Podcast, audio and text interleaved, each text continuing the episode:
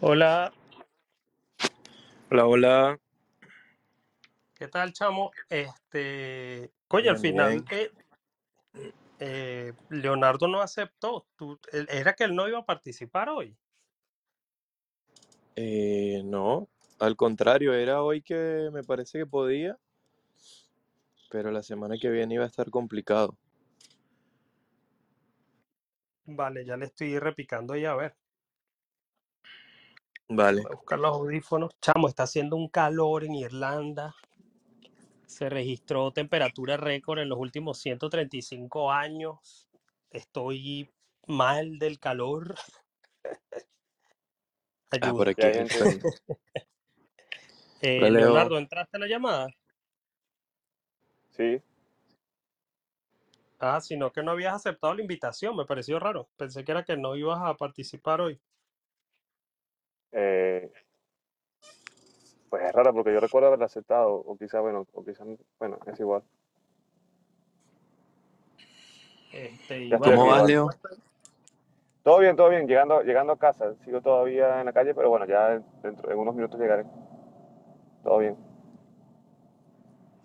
ya que me estoy colocando los audifonitos, ¿Y qué tal ustedes? tiene, me, me hizo perder los tiempos, chamo. Ni- de hecho, ni Estaba sabía que ya eran las estaba 8 de la tarde. hablabas que en Irlanda, en Irlanda había mucho calor, ¿cómo era la cosa?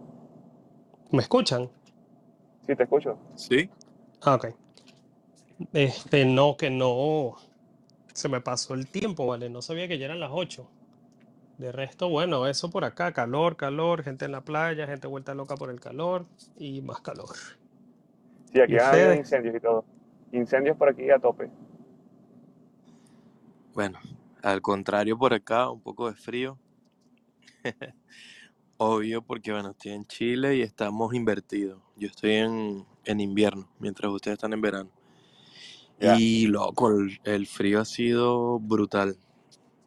No sé. ¿A cuánto? O sea, es que, bueno, brutal para mí porque no estoy acostumbrado, pero no sé, llega que sí, menos, menos 3 grados centígrados.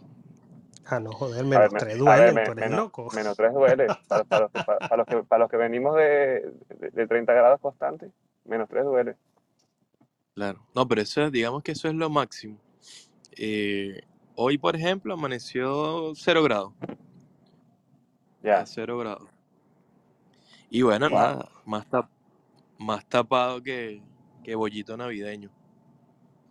Oye, ahorita te envidio, aunque yo normalmente no me gusta diciembre porque la temperatura es que sí, cero grados también, pero la ten- sensación términa- térmica es que sí, de menos cuatro, porque entonces, vale, estás a cero grados, pero está haciendo una brisa y eso es Ya. lo que hace que, que sea más insoportable, porque está bien, vamos a ponerte que sean cero grados, pero sin brisa, chévere porque te pones tu gorrito, te abrigas y listo. Pero si tienes una brisa que está constantemente dándote y dándote en la cara, berro, eso te congela como no tienes una idea. Sí, es como brisa de dentista, ¿no? Te pone, te pone más frío.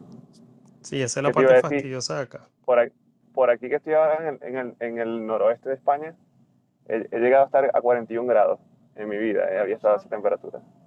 41 grados, tío. O sea, una cosa que ni en Venezuela había, había llegado yo a esa temperatura. Estaba aquí asándonos a- al horno, como pollitos al horno. Oye, pero ni siquiera en Bolívar. Porque tú sabes es lo que loco, también. loco, eh, en Bolívar llegaba que, que máximo es 35. Lo que pasa es que hacía mucho bochorno porque la humedad y tal del río y tal. Pero jamás, jamás tocaba los, ha, tocado, los 40, al menos mientras yo vivía allá. No sé No, ahora. pero lo que ocurre con Venezuela es que eh, no estamos acostumbrados a usar termómetros. En Venezuela uno normalmente no sabe qué temperatura está haciendo porque No, no, no, no hay esa cultura. Eh, estoy de acuerdo contigo, pero, pero las temperaturas que tocaban, tocaban 40 eran en Maracaibo. Maracaibo sí es mucho más calurosa, pero Bolívar, mi zona, no. Bolívar no llegaban a 40, estuvieron de, entre 35, 38 máxima. Creo que Ah, 38 vale. y creo que estoy exagerando, pero no, nunca llegaban tan altas. O sea, yo jamás había estado a 40 grados, al Yo creo menos, que o sea, al en, menos en, en mi zona. que en Higuerote sí más de una vez llegué a estar a más o menos 40. Si no, si no fue temperatura, fue al menos la sensación térmica porque, eh, vamos, hay calor, pero hay un calor que tú reconoces que, lol, este calor está peor que el calor al que estoy acostumbrado. Y aparte al ser Sí. cerca de una playa, la humedad es que está, bueno, te estás ha- haciendo a baño de María. Ya, ya, ya. Sí, bueno, yo- ah, nosotros pues, tenemos el, el río Orinoco que es súper caudaloso y, y- y también genera esa humedad como si fuese casi de playa, ¿sabes? Esa zona de playa. Con humedad es lo Y peor, chamo. ya el, el, el- el- el popular bochorno. Recuerdo yendo al trabajo, eh, llegaba a la hora del almuerzo y yo, no, no, yo sigo trabajando. Ni loco salía al mediodía a buscar comida, no, yo aguantaba hambre como hasta las 2, 3 que va. Erro, qué asco sí, esa sí. sudadera, No, es chamo. que yo, yo te digo, o sea, yo, vine a, tomarle aprecio al, al sol viviendo en Europa porque con- yo odiaba el sol en Venezuela, ¿sabes? Hu- Huía de él. ¿Un intermitente? ¿Qué fue eso? No sé. ¿Hay alguien? No, estamos nosotros tres. ¿Tú estás Ah, con no, alguno? no, ¿Usted no. está con alguien? No, lo que pasa es que voy en el coche, voy en el coche que voy tranqui. llegando a casa. No pasa nada. Ah, ok. Joder, me asustó. Ya, ya, ya. Este, pero bueno, vamos a, ir también. entrando. Ya tenemos seis minuticos, creo que ya eso está bien para la intro. Y bueno, chicos, el tema de hoy es que eh, un Bitcoin vale un Bitcoin. Una noticia que los maximalistas tienden a dar eh, cada vez que el precio de, de Bitcoin sube mucho o baja mucho, para recordarnos que al final el valor de- del Bitcoin en fiat no es tan importante como, como se le da. Pues que, ojo, no es que no tenga valor, pero lo que hace que Bitcoin sea Bitcoin es toda la tecnología que hay detrás. No obstante, también, también tenemos que un euro y un dólar equivalen a lo mismo, o bueno, el precio está muy cerca, pues por redondeo ya vale lo mismo. Y a Ya. diferencia de Bitcoin, donde no solamente tenemos el valor, sino su tecnología, en el caso de Fiat, o por lo menos para lo que es la moneda oficial de la Unión Europea, que valga lo mismo que el dólar es muy, muy malo. Ahora, es un indicativo de que, que se está devaluando la economía. Estaba, te estaba hablando temprano eso. eso. Y, y la verdad que o sea, es- demuestra que, está hundiendo lentamente, como el Titanic. Sí, bueno, eh, oye, me- me- ahora se me fue la idea. Rellenen ahí que se me fue la idea, ¿vale? Pero ¿creen ustedes eh, que el tema del euro, la caída del euro, es por la guerra? No, eso, eso, eso, eso viene más, para bueno, en mi opinión, tiene, tiene mayor complejidad. O sea, lo que pasa es que eh, los focos de atención eh, son, son esos, para, digamos, distraer. O que no, se, que no se busque más allá de lo que realmente está pasando, ¿sabes? Toman, ese, Claro. toman ese- esos puntos y dicen, mira, es por esto y por aquello. Y está, ¿sabes? Pero yo creo que eso tiene mayor complejidad porque simplemente ya la economía de por sí se está devaluando y Bueno, yo Bueno. estuve... ya un momentico. Disculpa, disculpa. Continúa, Vidal. Que la, el euro de por sí tenía un tiempito débil, yo lo he estado vigilando desde hace tiempo porque cada vez que le voy a pasar plata a mi mamá, paso euros, pero ellos reciben es dólares, así que hago la conversión. Eh, y aunque en sí la, como quien dice la, no, no recuerdo la palabra, pero parecido a responsabilidad, no es totalmente de la guerra, eh, sí es una de las cosas que ha influido.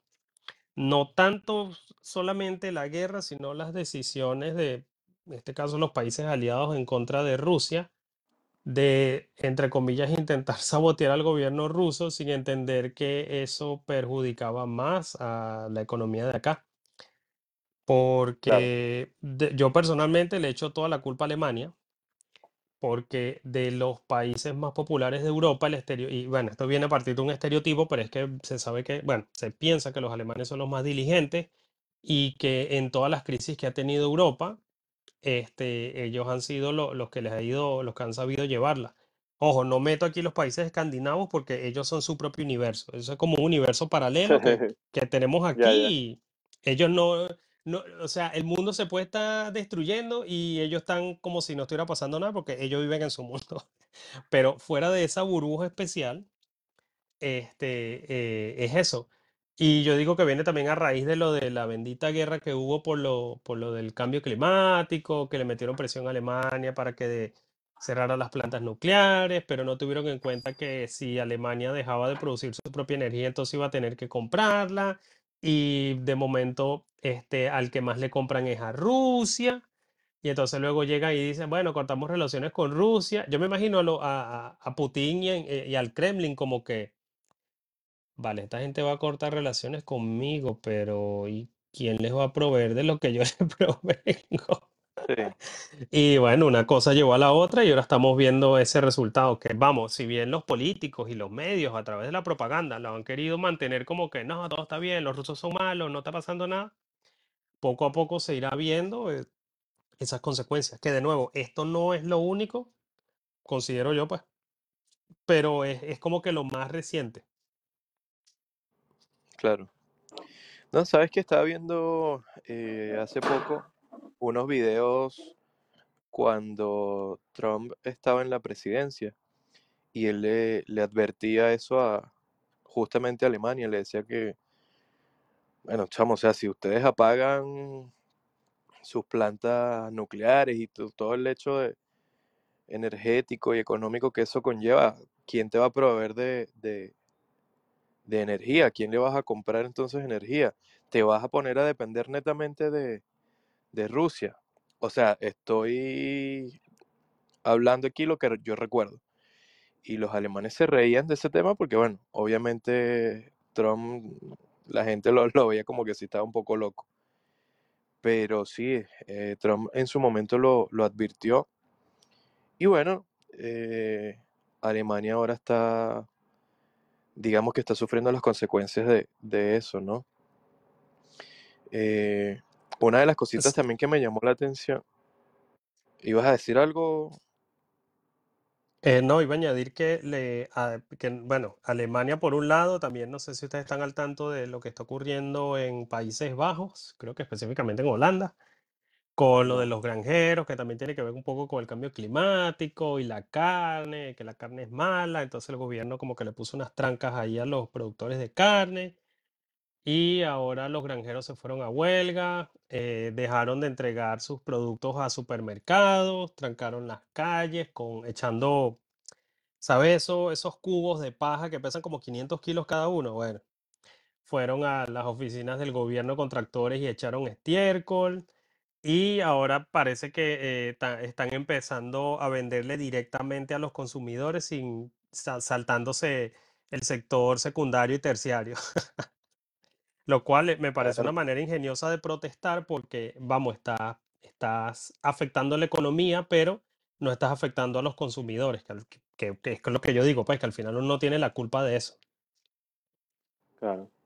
No, la verdad que fue, claro. bu- fue buena, fue buena alternativa que, que se aplicaron. Es algo, algo como, como, como un poquito parecido al principio de Bitcoin, ¿no? Que no haya, que no hayan terceros en el medio. Sí, y yo digo que todas esas cosas están esta- desestabilizando la moneda porque, vamos, in- inversores se van, este, y, o tienen que ver, vamos, están perdiendo dinero también y tienen que moverse hacia otro lado. Y lo otro, bueno, también sería lo de la inflación en Estados Unidos, pero ahí sí no, no sé exactamente cómo, cómo, cómo explicar el, cómo afecta a ello. Sin embargo, un Bitcoin sigue valiendo un Bitcoin. No, su precio ni ha caído ni ha subido. Sí, a mí siempre me, Exactamente. pre- a, a mí siempre me preguntan, y que, y que, pero ¿cómo, cómo, cómo tú manejas la volatilidad? Si de repente está, estuvimos en 60 mil el año pasado, 69 mil, y ahora están en 20 mil, que cayó demasiado, que bla, bla, bla. Y yo, bueno, mira, o sea, estás comparando con una moneda que, que es la que realmente es volátil y lo que pasa es que la maquillan. Y eso es, o sea, lo que es el dólar y el euro, o sea, tienen volatilidad, sí, solo que ellos lo maquillan. Creo que estábamos hablando de eso hace, hace, hace un- unos días atrás, ¿no, Vidal? Sobre el Eh, tema de que, de que eso, de que nos maquillan la forma de, de- de cómo, de cómo se ve esa ese, ese uno, que, que no se mueve constante, pero que al final el poder de compra se sigue, se sigue devaluando, o sea, que cada vez cuestan más las cosas, que te tienen que subir el sueldo para poder eh, más o menos eh, eh, a que, a que tome una, tome una, digamos, a- para que lo que tú comprabas con cierta cantidad ahora puedes con mayor cantidad comprar lo mismo. Entonces claro, es que, que eh, lo puedes ver desde esta manera. Tú, yo te puedo llegar y decirte, un euro sigue siendo un euro. Este, y tú, y si luego yo- tú me, o mejor yo, tú me dices un euro vale un euro, pero si yo te digo, vale, y un Bitcoin vale un Bitcoin, ahí tú me dices, no, pero cayó de 60 mil a 20 mil. Y llego yo y te digo, y llego yo y te digo, ya, pero lo que antes podías comprar con N cantidad de euros, ahora necesitas más. ¿Qué, es- eh, qué es eso? Pues, eh, eh, vale, un euro sigue valiendo un euro, pero su poder adquisitivo está más bajo. Y ahora que un euro vale un dólar, quiere decir que el poder adquisitivo está más bajo aún. Claro.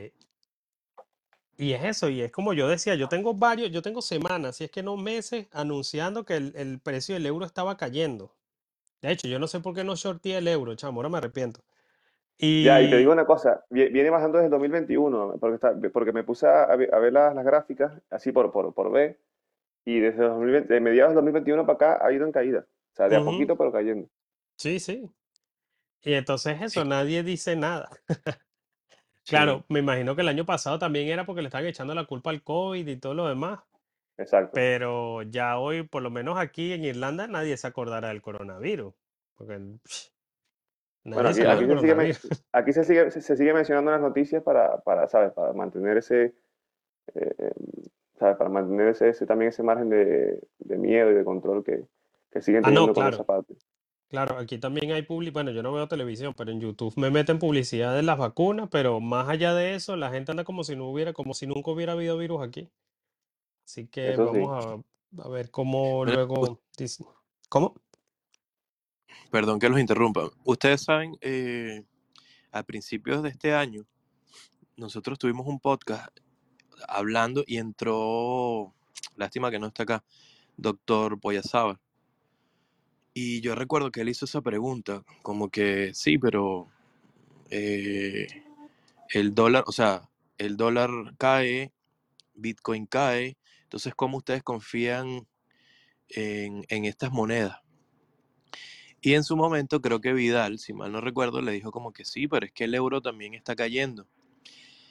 Y recuerdo que yo me metí a, googlearlo y era, no sé, como febrero, marzo. Y había caído que sí, un 12% el euro con relación al, al, dólar. Y yo dije, berro, chamo, o sea, ¿cómo tanto? Pero ahora que Leo dice que viene cayendo desde el 2021, Sí, sí. eh, es para preocuparse. Incluso em, también vi hace poco una noticia, lástima que no, no tengo la fuente porque lo vi en la tele y simplemente escuché, estaba en casa de un amigo, escuché, pero no vi el canal, no vi, no vi como que el periodista ni nada. Y bueno, nada, simplemente decían que es probable, hay, hay un analista ahí que, que estaba hablando, y dice que es muy probable que eh, la crisis a finales de, de este año en, en Europa se, se incremente. Incluso por esta, obviamente por la depreciación del, del euro y todo el cuento, la devaluación. Y yo no sé No, si ustedes vieron unas declaraciones, discúlpale, no sé si ustedes vieron unas declaraciones de, de nuestro amigo el chinito C- eh, CZ, Sí, sí, vi, vi algo, pero, pero ¿qué habrá dicho el CEO de Binance. Bueno, no, no, no, o sea, eh, él dio unas declaraciones en donde decía que, bueno, ¿y ahora qué van a decir sobre las criptomonedas o sobre el Bitcoin? Si estamos viendo que también son volátiles la- las monedas fiduciarias, ¿no? Eh, con esta caída del, euro se comprueba, decía el loco. Que bueno, yo no soy muy, ¿cómo se diría? Muy partidario o muy seguidor de este loco, pero en cierto punto tiene, tiene razón, porque la gente se siente súper segura con monedas fiat, monedas fiduciarias, y la seguridad viene dada por eso, ¿no? Por el tema de volatilidad, porque supuestamente están, están ahí y son más seguras. Sin embargo, fíjate, o sea, cuando tú estás comparando el euro con el dólar, eh, hay variaciones, y eso pasa con todo. Incluso no hay que ser un gran analista para, para saberlo o para ins- in- intuirlo. Cuando comenzó el Ya. año, esta era la conversación que, que nosotros mismos teníamos acá.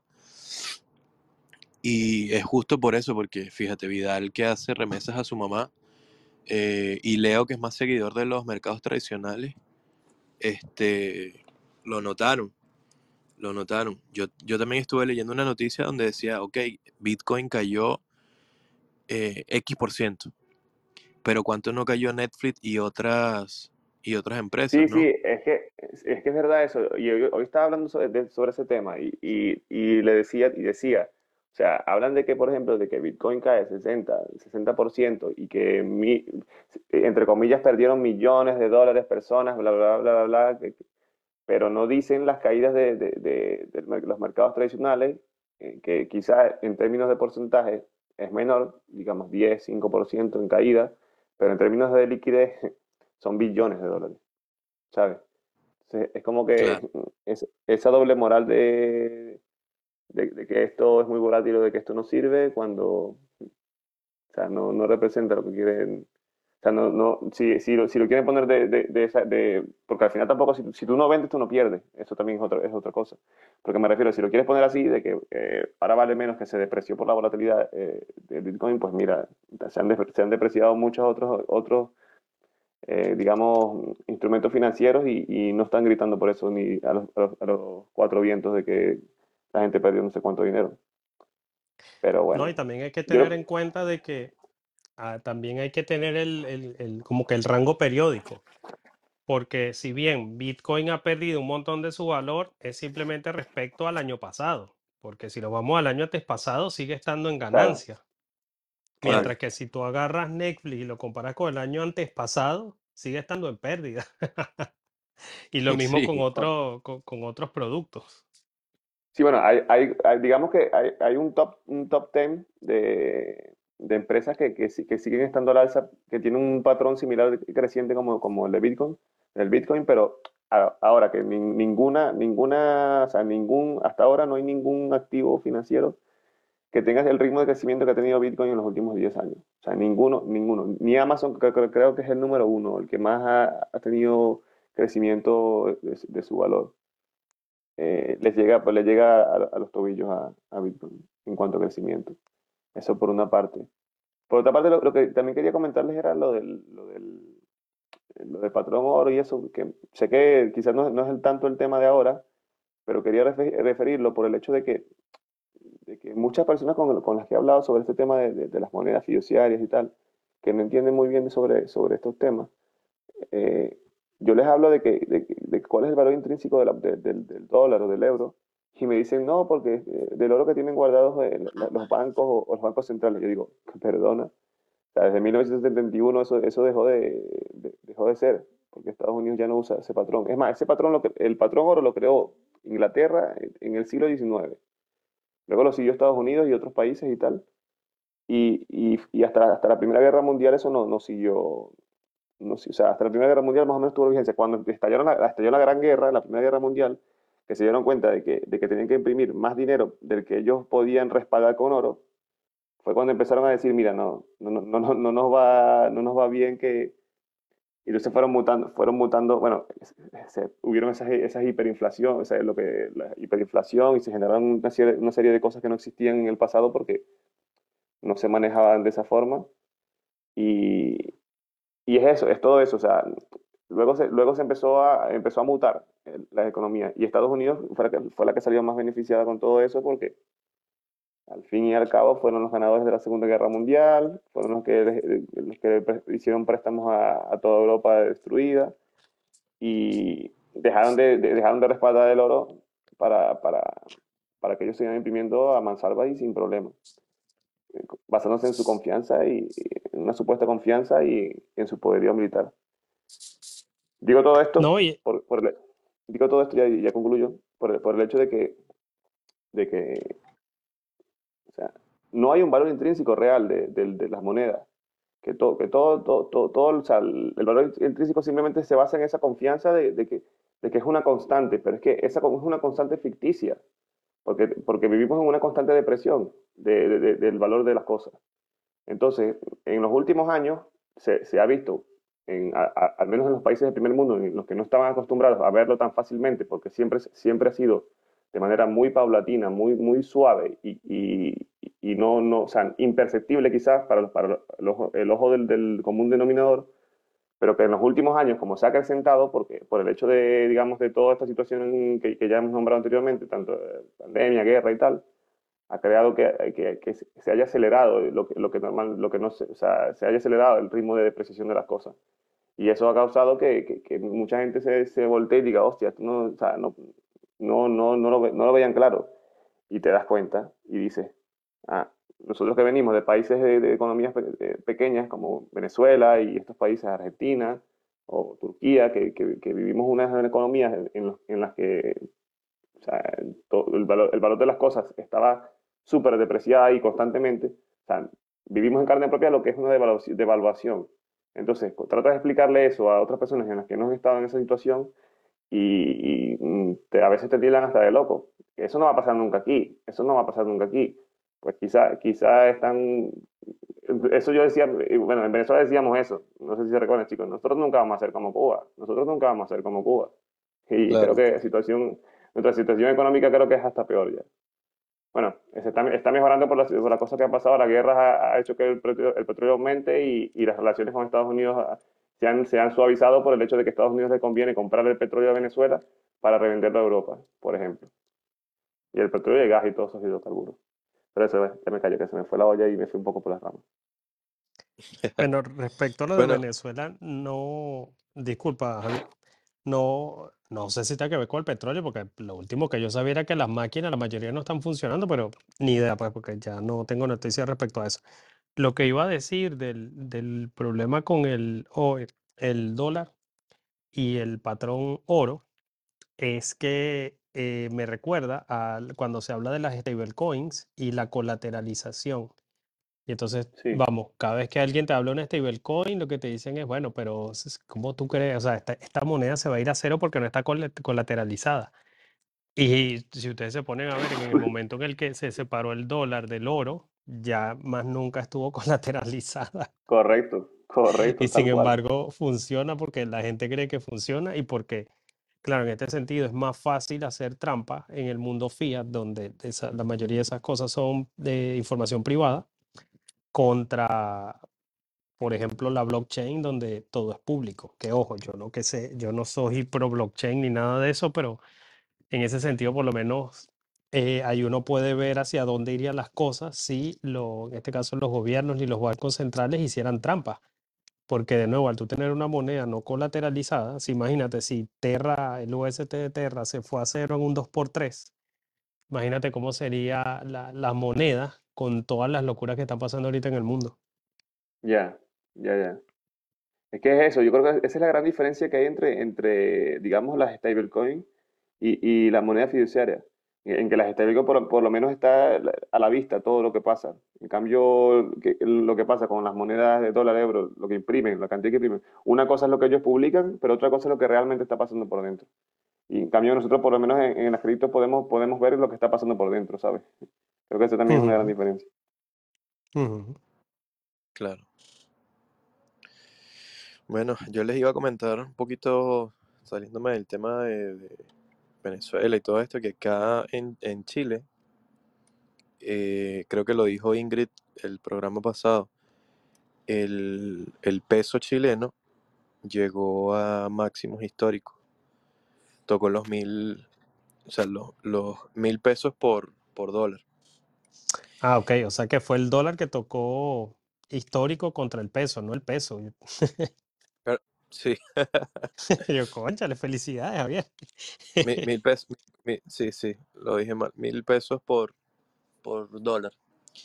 Eh, chamo, nada, y bueno, lo que va de año, o mejor dicho, en lo que va de año, se siente, hay como una sensación súper extraña la inflación alcanzó, no sé, creo que fue el 12.5 o el 13% en junio, julio. Eh, y leía que eso no se veía desde el, desde el año 1984. Entonces, como...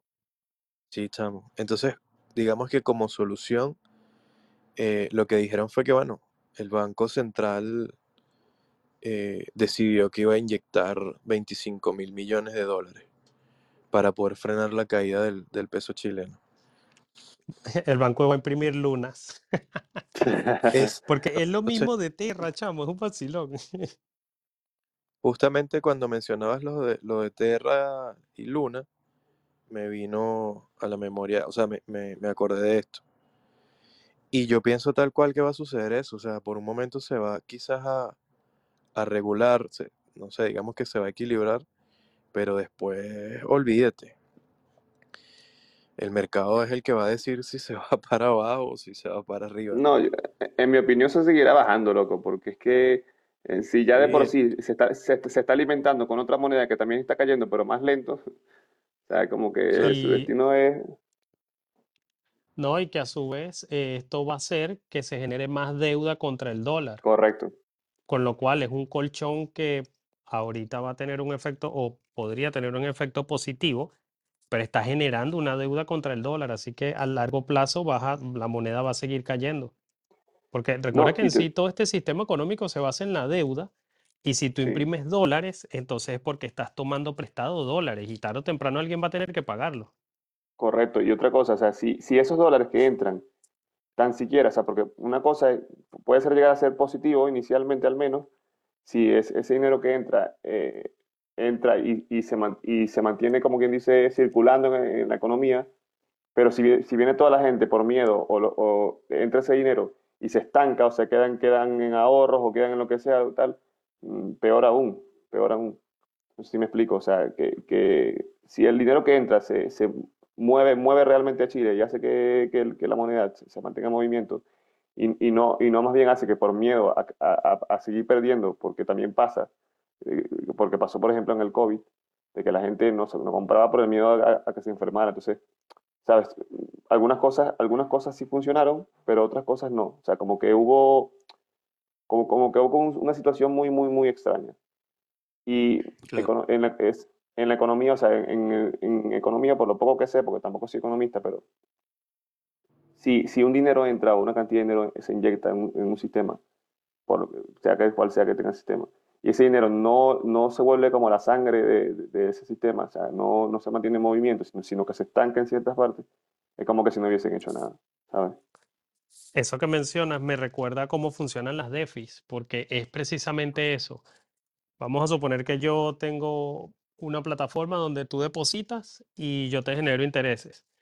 Si tú depositas tu dinero en mi plataforma y yo no hago nada con eso, lo único que voy a hacer es generarme deuda porque tengo que sacar dinero de la nada para, para darte a ti. Entonces yo obligatoriamente tengo que agarrar ese dinero y meterlo en otro sistema que me dé intereses a mí. Y ese sistema, ese otro sistema probablemente va a tener que meterlo en otro sistema que le dé intereses a él para que me pueda pagar los intereses a mí para que yo te los pueda pagar a ti. Y es eso, es, de nuevo, es que este sistema es una cadena de deuda. Todo se basa en la promesa de que tarde o temprano alguien lo va a pagar. Por ejemplo, yo deposito dinero en mi banco y mi, banco lo primero que hace es darle ese dinero a otra persona con la esperanza de que esa persona en el futuro no solamente va a pagar el dinero que el banco le está prestando, que es mío, sino que le va a dar un poquito de ganancia para pagarle también a los otros inversionistas de cuyo dinero está saliendo lo que está recibiendo el nuevo. Y es como un ciclo sin fin. En el momento en el que alguien deja de pagar, o bueno, en este caso cuando, cuando son individuos no se nota, todo esto se ve, se empieza a hacer efectos cuando son grupos. En lo que haya ya, un grupo, vamos a ponerte la crisis hipotecaria, que llega un montón de gente y deja de pagar la hipoteca, ahí ya empieza el efecto porque la, entonces ya los, las esas- esos pagos, efect- empieza un efecto dominó porque las hipotecas no se pagan, entonces los bancos tienen que empezar a cobrar, o bueno, en este caso no sé en qué lugar de la cadena estén los bancos, pero alguien va a tener que empezar a cobrar porque necesita ese dinero que los de las hipotecas no están pagando, que a su vez es para pagarle a otro, que a su vez es para pagarle a otro, y, y y, ese, y, y eso, Vidal, ¿no, te suena algo, algo conocido, a, un sistema conocido que, que, que- piramidal que todo, que todo, bueno, que tiene este nombre? un O Ponzi. sea, total, total. O sea, es, es- es el Big Ponzi que nos tiene metidos a todos aquí, eh, este Sí, sistema. sí. Pa- Pasa Es que que es eh, como, como, lo, como lo avalan las instituciones internacionales y, y vienen y dicen, sí, sí, lo que dijo él es verdad, esto es lo que hay. Y hay que todo callarse la boca y bueno, comerse lo que hay. Pero Es que no quiere lo, decir que realmente. no, lo peor ni siquiera es lo que digan las instituciones, porque es que al final el ciudadano promedio no está al tanto de eso. Es Mm, precisamente eso, que el ciudadano promedio no sabe nada de economía, no sabe nada sobre ni siquiera el dinero que usa. Y eso es lo que facilita.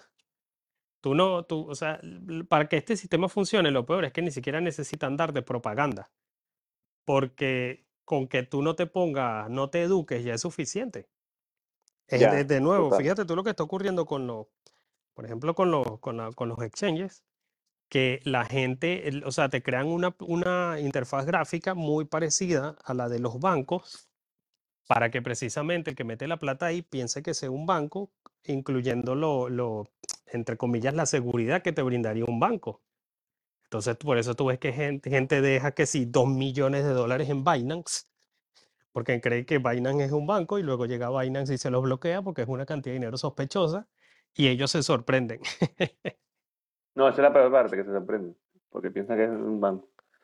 Pero Sí. bueno, tío, o sea, te digo, o sea, eh, y es, una cuestión, sí, de educación principalmente, porque yo siempre he dicho que hay dos cosas que, que el gobierno no les interesa que, que el pueblo aprenda, que es educación financiera y, y educación emocional.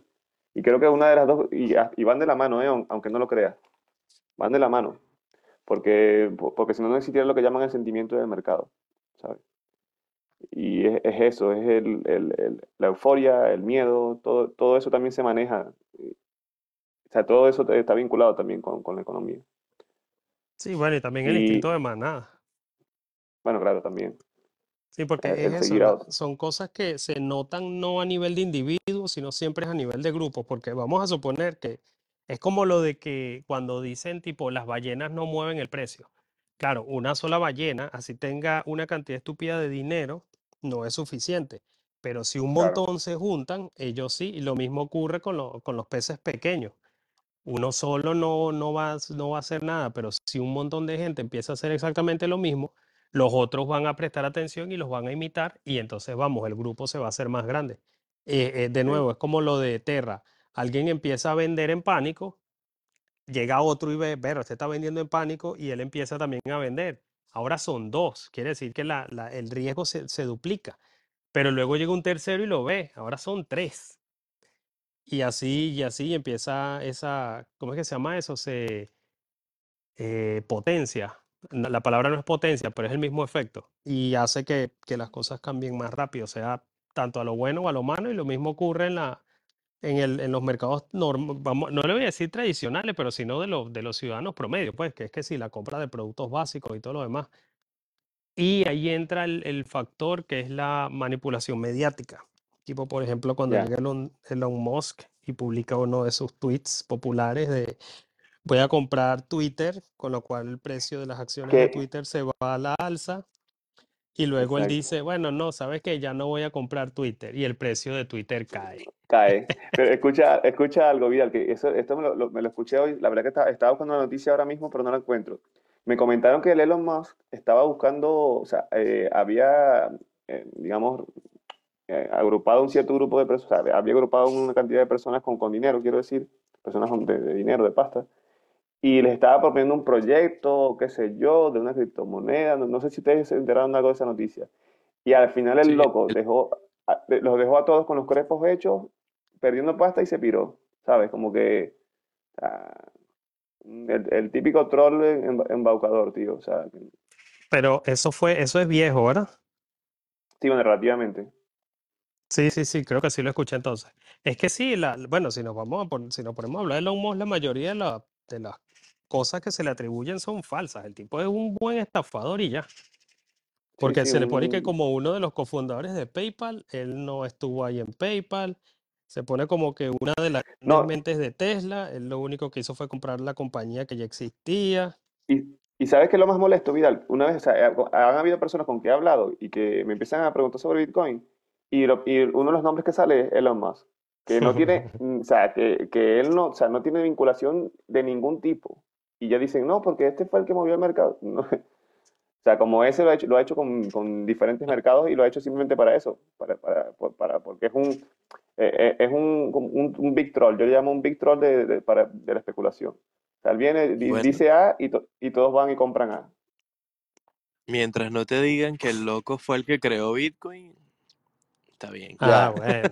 Epa, hay, ya, hay- ya. hay una cuenta en Twitter que yo sigo que él cree que fue Elon Musk que creó Twitter, eh, Bitcoin, pero es una sola No, persona, así que, así que no Ya, le paro mucho porque capaz que lo esté diciendo por joda. Mira, voy a poner una nota que tenemos acá, hay dos, una de Ingrid y una del doctor Poyarzábal. Voy primero con la de Ingrid. Hola chicos, ¿cómo están? Espero que estén bien. Bueno, hablando un poco de lo que están comentando ustedes sobre que la gente no se educa o no sabe en el sistema económico y en lo que se están metiendo y en lo que se meten.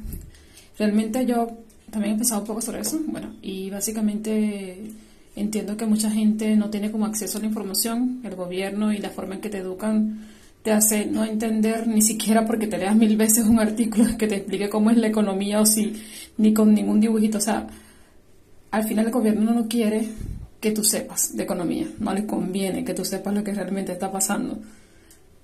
Y bueno, según yo, eso es lo que yo veo. Y por más que tú digas, no, es que la gente se puede informar, qué sé yo, es como difícil encontrar la información, es como difícil in- in- inclusive que se te prenda la chispa de que, de que algo está mal. O sea, es complicado. Bueno, como yo lo veo.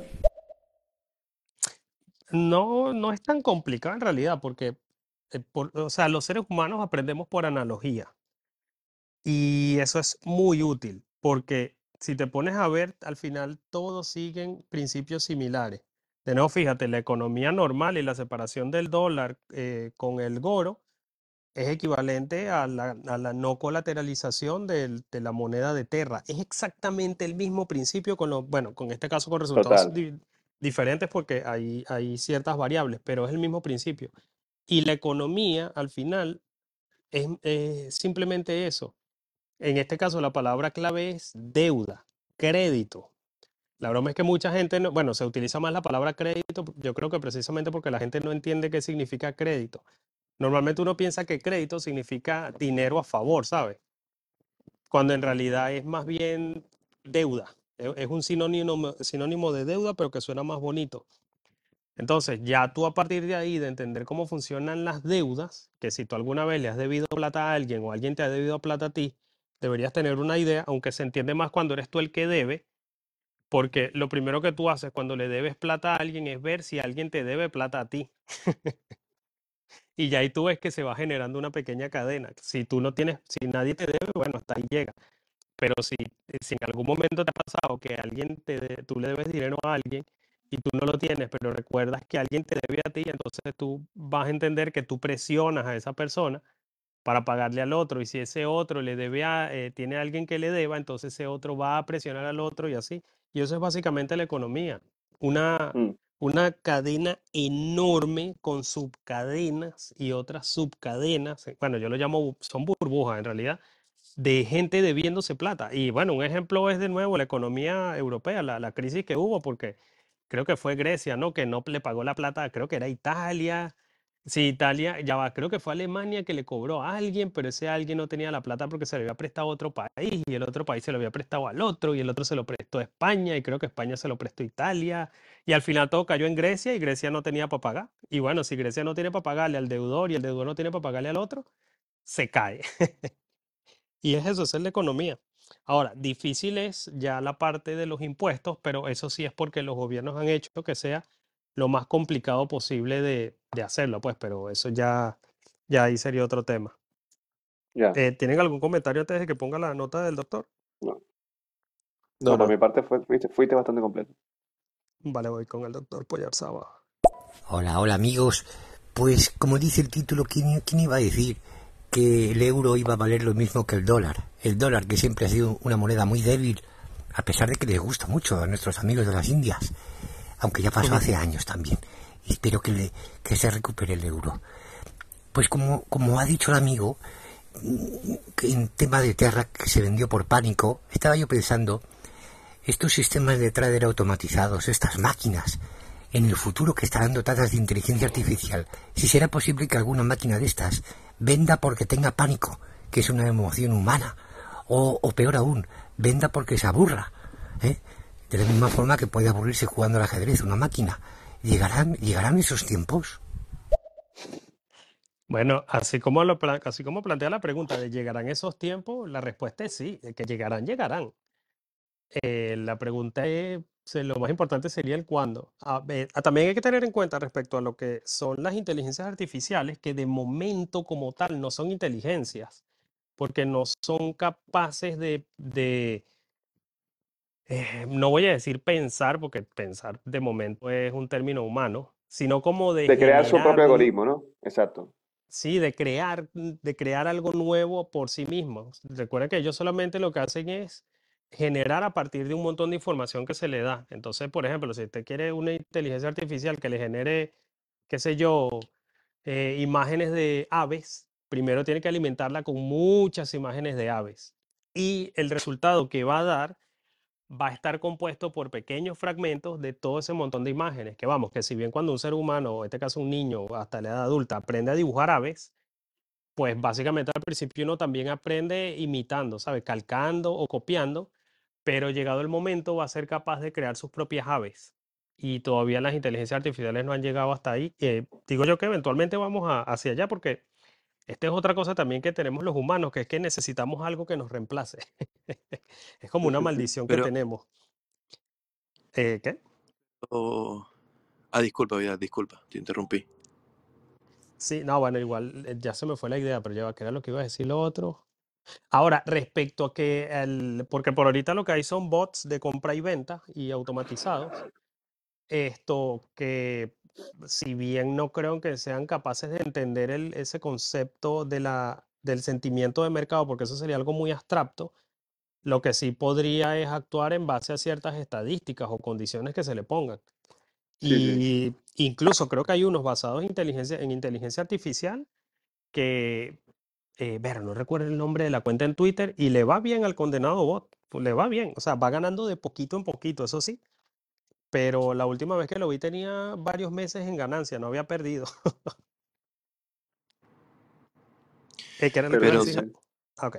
Sí, iba, iba a agregar, a- agregar algo. Y es que mm, yo no creo que estos bots eh, lleguen a tener como que ese grado emocional, porque justamente la parte emocional en el trading es la que nos hace perder plata. Eh, o sea, perder mayor cantidad de plata. O Cuando dejar tú de tienes ganar. ese... sentimiento- O ganar, ¿Cómo? Javier, yo he ganado, yo he ganado plata por las emociones, no te creas. O dejar de ganar Bueno, también. sí, pero digamos que hace que el riesgo se incremente. Entonces yo pienso Eso que sí. si, si un bot eh, es creado con esta inteligencia artificial, en el futuro van a tratar de que, si es que le meten emociones, no sé qué tipo de emociones le puedan meter, pero mm, eh, yo no creo que, que, que llegue a más, más allá de, de, no sé, análisis. No creo que llegue una inteligencia artificial así, digamos, tan brutal. Más que analizar datos y, y- y darme una respuesta o resolverme algo, no, no, de verdad que no lo creo. No sé, no sé. Quizás soy muy, escép- muy escéptico en ese, en ese tema. Pero yo pienso que no llegaría. No sé. Bueno, No, aquí yo en, cre- en ya, mi no, caso, no, dale, Leonardo. no, que iba a decir rapidito, que, que en, mi, en mi caso, bueno, por, primero por lo que dijo doctor Polla Sabra, eh, y eh, complementando lo que había dicho Vidal al principio, eh, es eso, o sea, no existe todavía una real inteligencia artificial. O sea, aparte también de, de todo lo que ha dicho Vidal, eh, no tienen creatividad, y es eso, crear, crear a partir de, sí, que mi- mi- imitando se crea, a partir de otras cosas se crea, pero, pero ya no, o sea, no, no es, no- mm, para ver- busca- ver- verlo desde el punto de vista informático, le dan una serie de algoritmos que son, digamos, órdenes ellas no crean un- su propio algoritmo, ¿sabes? No, no crean su propia, no crean su propio lenguaje. Es un lenguaje que ya está preestablecido y no se van a salir de ese marco. Entonces, por eso no, siguen siendo, no, o sea, no hay una inteligencia real. Es una, digamos, una, una pseudo inteligencia artificial. Eh, sí, Y, ah, ok, pensé que habías terminado. no, y lo otro, eh, que, eh, que sí, bueno, ya se me fue lo que iba a decir. Eh, ah, bueno, lo otro que estaba diciendo Javier, de, de- yo sí creo, a ver, soy, más, más friki lector de Asimov y estas movidas de la, de la robótica, y yo sí creo que sí puede llegar a existir eh, una inteligencia que, que pueda emular tanto las emociones humanas como, como, porque al final el cerebro, el cerebro son, son, son, con- son, son, ¿cómo se llama? Son redes eléctricas. Y, y todo, todo, todo lo que es la sinapsis y todas estas movidas, o sea, se manejan con, con, con electricidad. Y cuando logremos decodificar todo este, todo, todo, todo lo que son los sentimientos humanos, los puntos y tal, y lo, lo- logremos transformar eso en, un lenguaje que, que lo veo bastante lejano, pero que no imposible, pues yo creo que sí se podrá emular todo eso. No sé, en mi opinión.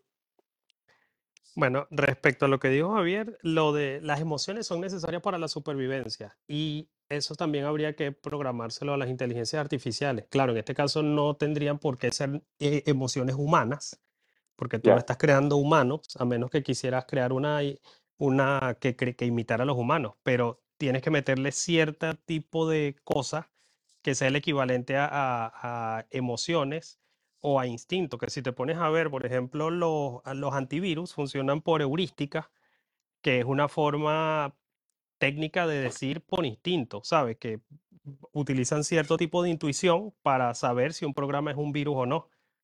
Y eso si te pones a ver es un tipo de emoción.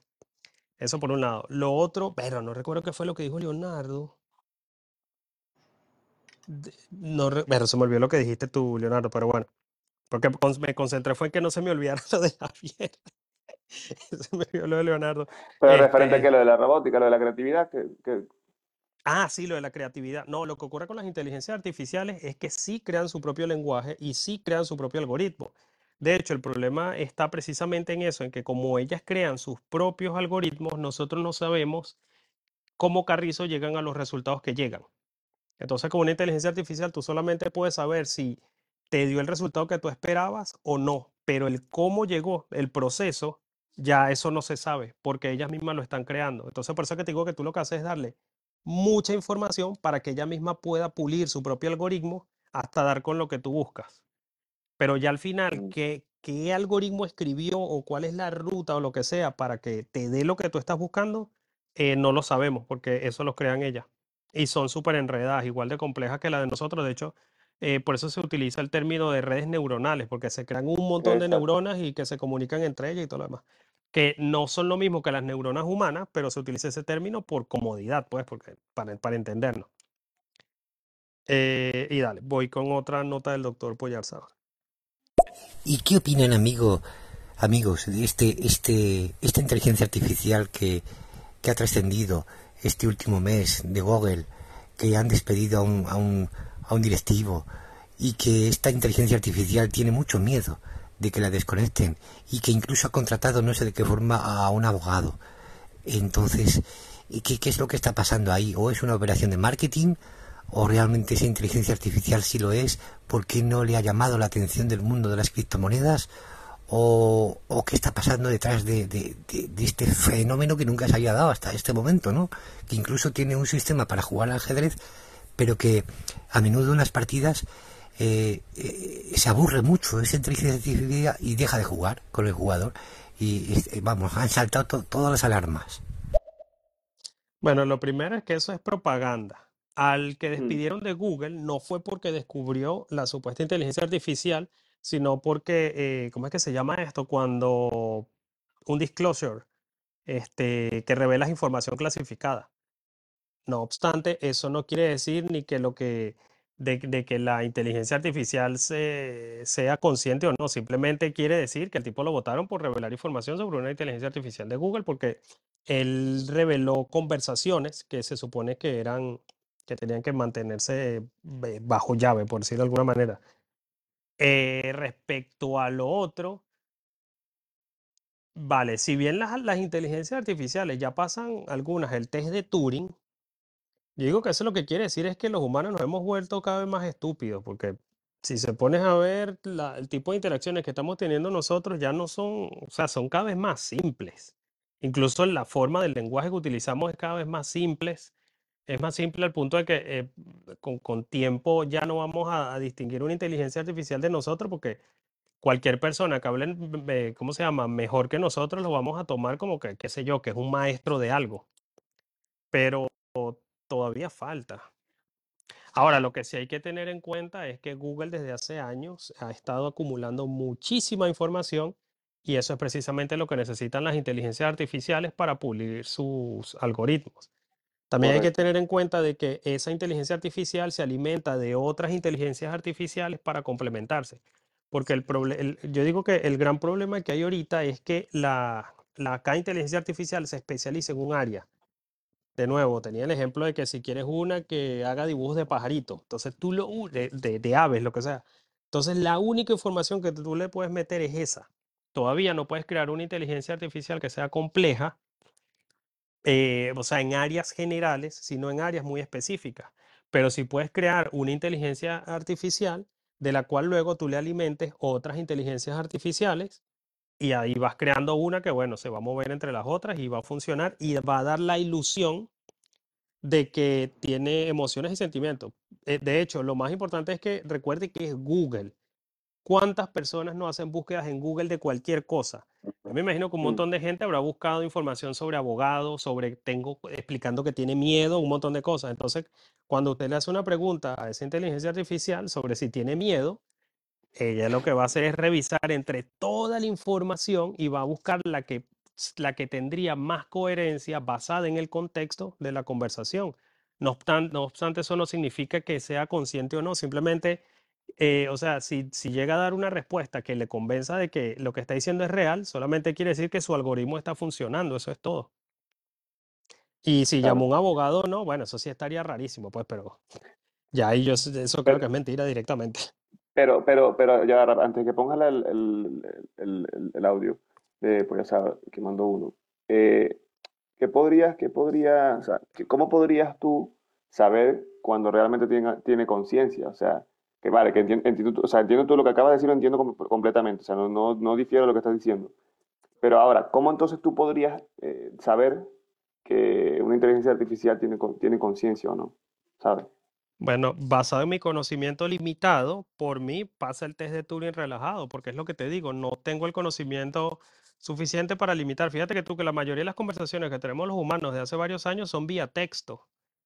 Y hay conversaciones que son un simple sí, un simple no, un simple qué, y nosotros no dudamos de que eso no lo está diciendo una persona con sentimiento.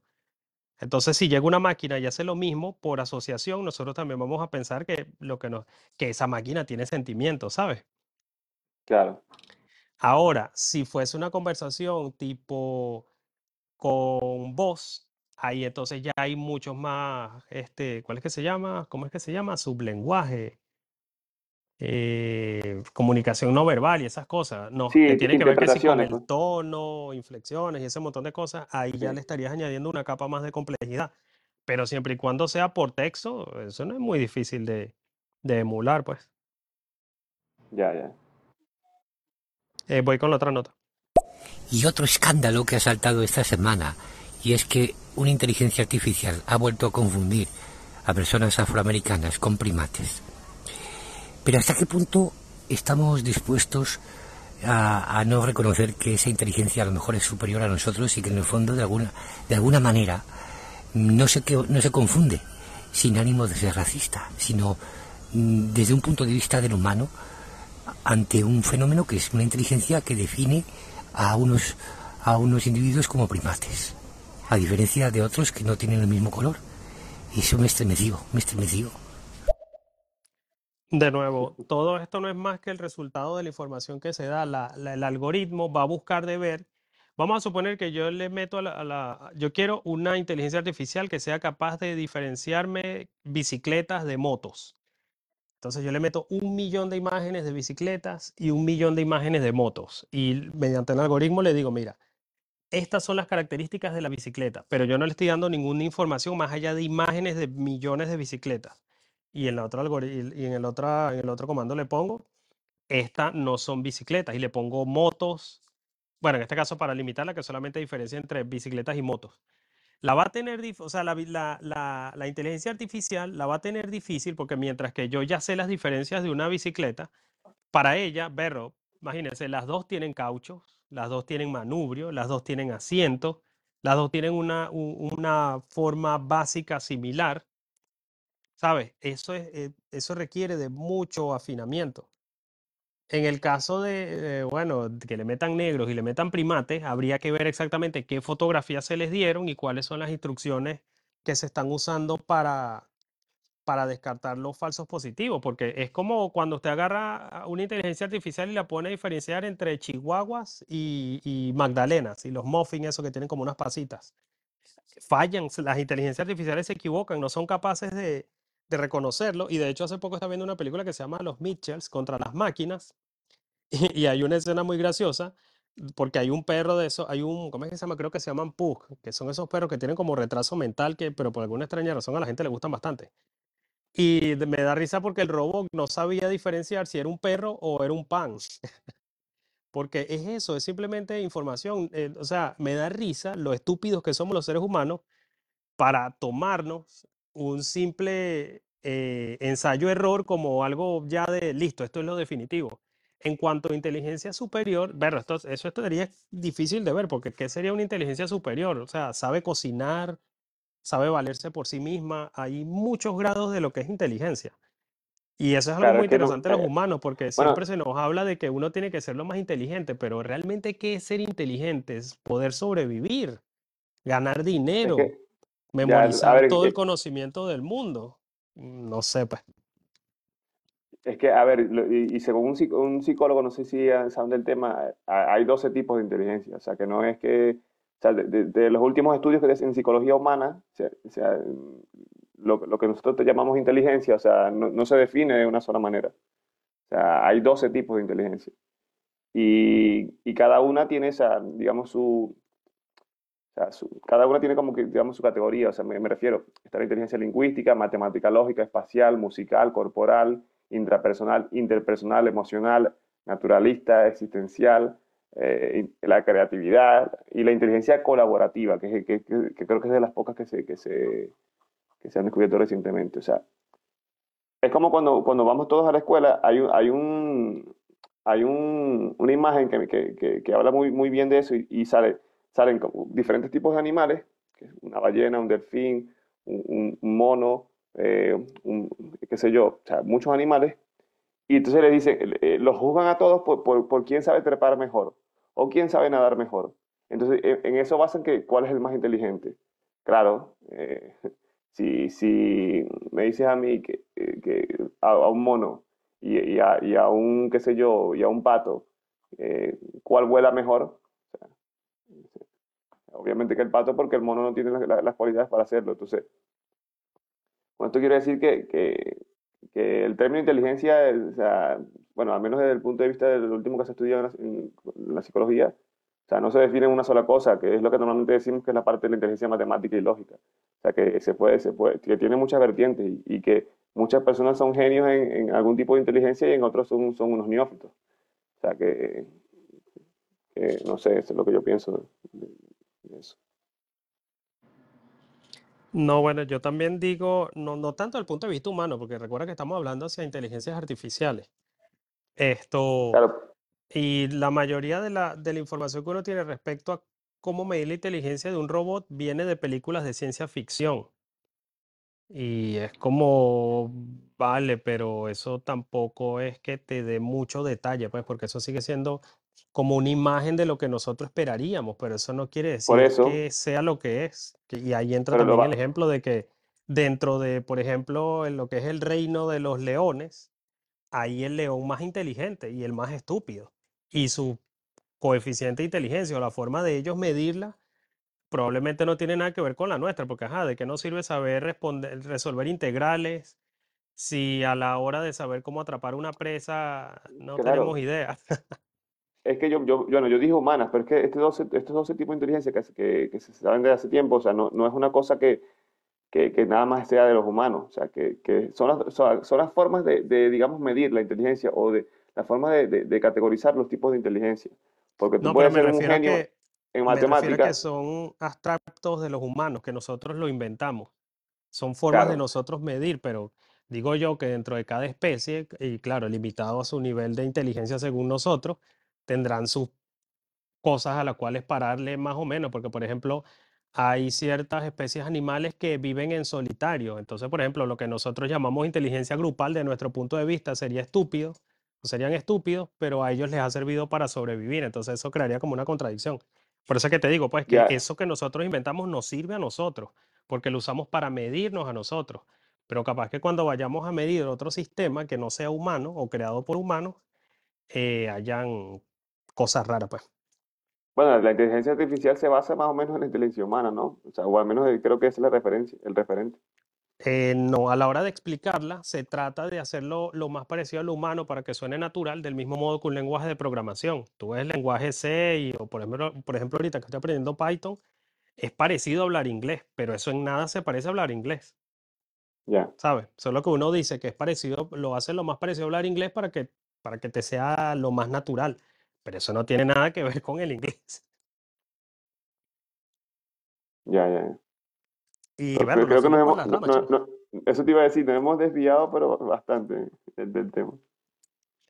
Sí, bueno, lo importante es que muy probablemente las inteligencias artificiales sí se van a dar cuenta de que un Bitcoin vale un Bitcoin y todo lo demás no vale nada, sino que es pura promesa. Hmm. Yo los dejé que hablaran porque estaba trabajando. Los estaba escuchando, pero seguía trabajando, seguía ahí dándole. Oye, ma- si me estás diciendo dije, que soy un flojo vago, Javier, este, te no, no, para nada, para nada. Yo dije, bueno, están hablando de inteligencia artificial, está bien. Dejémoslos. Ya, ya. Ah, es que, es que se puso ahí a preguntar de temas ahí más allá de lo que estábamos hablando, pero bueno, que a mí también me, me apasiona un poco eh, debatir de esas cosas porque, a ver, no, no es que domine mucho el tema, pero ah, me gusta, pues me gusta estas movidas. Sí, a mí también me gusta bastante. Eh, chicos, ya vengo, voy a- al baño, así que me voy a silenciar. Rellenen un momentico, por favor. Bueno, yo les quería comentar, les quería comentar que estaba viendo un tema de, de la, de la devaluación de las monedas con respecto al, al dólar. Y bueno, Sí, realmente lo- la incertidumbre que hay a nivel mundial. Eh, y nada, quería comentarles que, por ejemplo, acá en la región, los países más golpeados, cuando hablo de la región, recuerden que yo estoy en, en Chile. sí, sí, Sudamérica. Lo- lo- los países más golpeados fueron Argentina, Colombia y justamente Chile. Lo menciono, bueno, haciendo acotación que estuvimos hace un rato hablando que el peso chileno, o mejor dicho, el dólar llegó a, a los mil pesos. Entonces, nada, este, seguimos llevando piña por aquí, por estos lados. Este reportaje lo que, lo que me causó curiosidad es que de, estos son los tres países que más piña llevaron. Dice que Venezuela, cuando digo piña, es como más golpe, más... eh, sí, se podría decir así. Más golpe, ¿qué otra forma lo podríamos llamar? sí, que, que, fueron más, Sí, más más perjudicados. Se vieron más afectados, más perjudicados, pero en un término coloquial, piña, golpe, no sé. Eh, y bueno, algo que, que, que me pareció interesante es que obviamente Venezuela no tiene datos y por otro lado, Uruguay es el único que marca una tendencia en contra la corriente. Em, Qué bueno. en este caso, la, la moneda se, o sea, se ha apreciado un 10% en lo que va del 2022. Así que, fíjense, Uruguay, Uruguay, Uru- deberíamos irnos por Uruguay, ¿vale? No, chamo, Bueno, tengo un amigo allí, El eh, tengo un amigo allí en El Uruguay, Salvador. en, en Yo Montevideo. también ¿Quién tengo una de amiga Uruguay? allá. Ah, bueno, usted lo conoce, creo, Vidal, este, Giancarlo, Yao, el, el, el de Ah, sí, mecánica. sí. Sí, sí, sí. Pues él, él vive allí en, Montevideo. Yo de verdad Ouch. que de Uruguay no sé, no sé mucho. Yo tampoco, pero la amiga que tengo me dice que todo allá es carísimo. De hecho, me No, dijo cuánto sí, paga en electricidad y, bicho, paga casi lo mismo que pago yo acá. Y yo, joder, sí, no, no, la, vida, la vida ya es, es cara, pero eso sí, si tienes un buen trabajo, te va como en todos lados, claro, pero me refiero, a que si, si te la juegas bien, eh, puedes, puedes estar bien. Y, y creo que, creo que, bueno, yo lo que conozco un poco, también conozco un poco de Uruguay, lo que conozco, bueno, lo que al Pepe Mujica, que fue un presidente de allí y tal, ah, que, que ha sido el, el primer país en ganar la, la Copa del Mundo y cosas así, pero de resto no tengo mucha, mucha información de Uruguay. Bueno, yo, yo, yo solo sé, según los memes, que es una provincia rebelde de Argentina. Que, que te, en uruguayo y, y- y te quema vivo, ¿eh? Y que el bananero es de allá, aunque bueno, él, estadounid- él es estadounidense, pero pasó su adolescencia en, hasta su adolescencia en, en Uruguay. Así que eso es No un lo dato muy sabía. importante. No sabía. Eh, y este, bueno, chicos, de resto, este, no tengo mucho más que añadir. Ya tenemos una hora diez minutos. Hablamos más o menos del tema, nos fuimos por las ramas. Estuvo chévere, un- Sí, una bueno, tertulita eh, calmada. Eh, Sí, era, era un poco tertulioso el, eh, el, el- el podcast de hoy. Pero bueno, la verdad que yo, yo, o sea, sí, sí por aquí tenía otras cosillas que decir, pero al final, como, como fuimos, como fuimos engrandando las cosas y se fueron diciendo más o menos lo que yo tenía planteado, digo, mira, no, ya caerme en estos temas es, es ponerme un poco más tedioso y técnico y, y pasé. Porque habían otras cositas que quería nombrar, pero bueno, ya no No, pero está. lánzate a ver, capaz que sea, o por, lo No, menos era, era más que todo, era, era hablar, hablar de cómo crean el dinero los bancos, o sea, o al menos un- o, eh, la, la historia del dinero fiduciario, pero eran, digamos, un poquito más, de, o sea, había, había hecho unos pequeñitos resúmenes de, de cada cosa, pero como te dije, o sea, al final le- dijimos la- las cosas que, que, que, ¿cómo se llama? Que lo que, lo que, lo que dijimos está bien, o sea, hablamos más o menos de, de- de lo que, lo que iba a decir, que no, Ah, bueno. no, no tiene, mu- no tiene mucha mucho de esto. Pero en sí, en sí lo, lo que, lo que sí, lo- eh, el, el dinero fiat es, es deuda, es deuda. Y, y eso era más o menos lo que iba a decir, que, que es deuda y es lo que viniste hablando luego de, de las DEFI y todo eso. Y que otra cosa que también quería comentar era que, que todo esto de las DEFI, que, DEFI, DEFI que, que se meten en otras DEFI para generar más dinero y a su vez que esas DEFI se meten en otras DEFI, pasa lo mismo en los mercados tradicionales, o sea, en, en- la economía. Pasa lo mismo con los fondos de inversión que se meten dentro de otros fondos de inversión, que a su vez el fondo de inversión de otro fondo de inversión, y Bueno, sucesivamente. O sea, por- lo- los ETF, cuando se quería lo- el bendito ETF de Bitcoin, que yo andaba emocionado porque no sabía qué carrizo era eso, y un ETF es básicamente un vale, un- una especie de pagaré. sí, Joder. un, un pagar. Y, y es más, hay paga- y para que quedes más loco, Vidal, hay pagarés. O sea, tú, tú, eh, imagínate cómo, cómo, de piramidal se, se ha creado ese mundo. Hay pagarés que son pagarés, o sea, que tienen el valor de- del pagaré de otro pagaré, ¿sabes? Sí, O sea, sí. es como que, ¡guau! Y tú dices, o sea, eh, el pez que se muerde la cola ahí solo. No, Por es eso es que yo digo que las DeFi son Fiat 2.0 y ya. Total, total, total. Pero es eso, sí, o sea, los- nosotros aquí siempre decimos eh, que traten de tener un, que, que aquí ninguno, ninguno de nosotros somos eruditos de, de la economía ni nada por el estilo, pero al menos tratamos de tener un, un conocimiento más o menos, digamos, accesible a, a la hora de, de- de cómo manejar nuestras inversiones o, o nuestro dinero y para perder, ma- mayormente para, para perder, perder lo menos posible nuestro tiempo, porque al final, ¿en qué se traduce el dinero que tenemos? En el tiempo que es, que es intercambiado por él. Entonces, esto es el valor de tu vida. Eh, eh, y poco a poco te roban tu vida con todo esto de, de- de- la, de de la impresión del dinero, de la devaluación y todo esto que genera los impuestos, te, te está, está- te está quitando tu vida, porque tu vida se traduce en el dinero que ganaste con, porque- con- con el tiempo que intercambiaste. Te, te están robando la vida. Y nosotros lo que estamos protegiendo, tratando de proteger es eso. Nuestro tiempo de vida que, que- que hemos invertido pa- para, para generar una, una cierta cantidad de, de bienes o, o de activos para, que, para ser intercambiados luego por, por, por algo que nos, nos, nos, nos satisfaga, nos haga, nos, nos haga vivir tranquilos. O sea, ese, ese más o menos creo que es el principio que tenemos los tres, al menos en mi opinión. Ujú. Y eso, es bueno, correcto. Que por Sí, cierto, bueno, de hablando de... de- como- co- per- per- perdón, perdón, Javier, ¿qué ibas a decir? No, no, decía que en mi parte igual ya eh, creo que estamos listos, ¿no? Para cerrar. A menos que No, yo alguno que de los quería, tenga. yo quería comentar lo- lo- lo- que me, me estuve escuchando eh, un podcast de Lunaticoin hace poco que hablaba también del, no sé, te lo recomiendo, no sé si lo han escuchado, pero quizá Vidal sí, porque Vidal lo, lo escucha bastante. Es del, eh, habla sobre el patrón oro.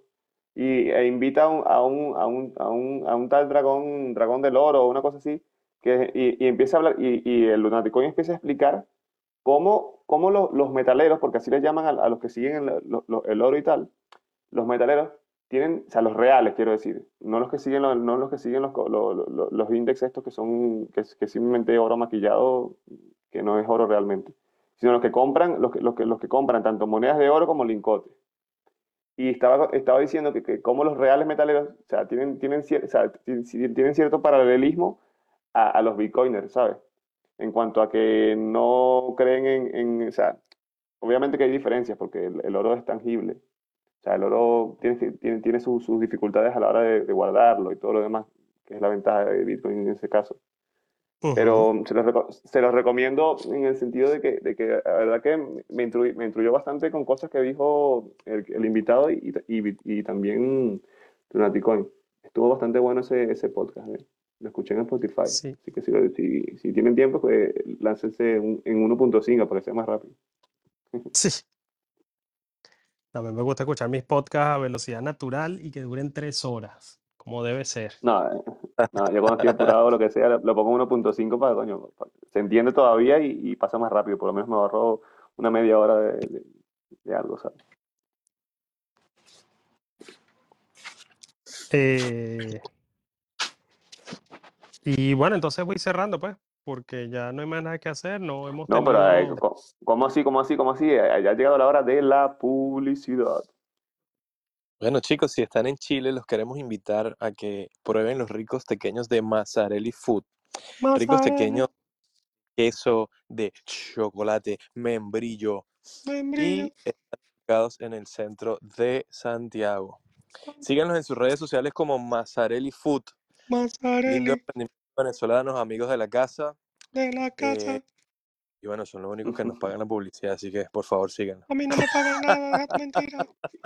Y recuerden, recuerden, recuerden, son los únicos con los non-fungible tokens. Oh, perdón, non-fungible pequeños.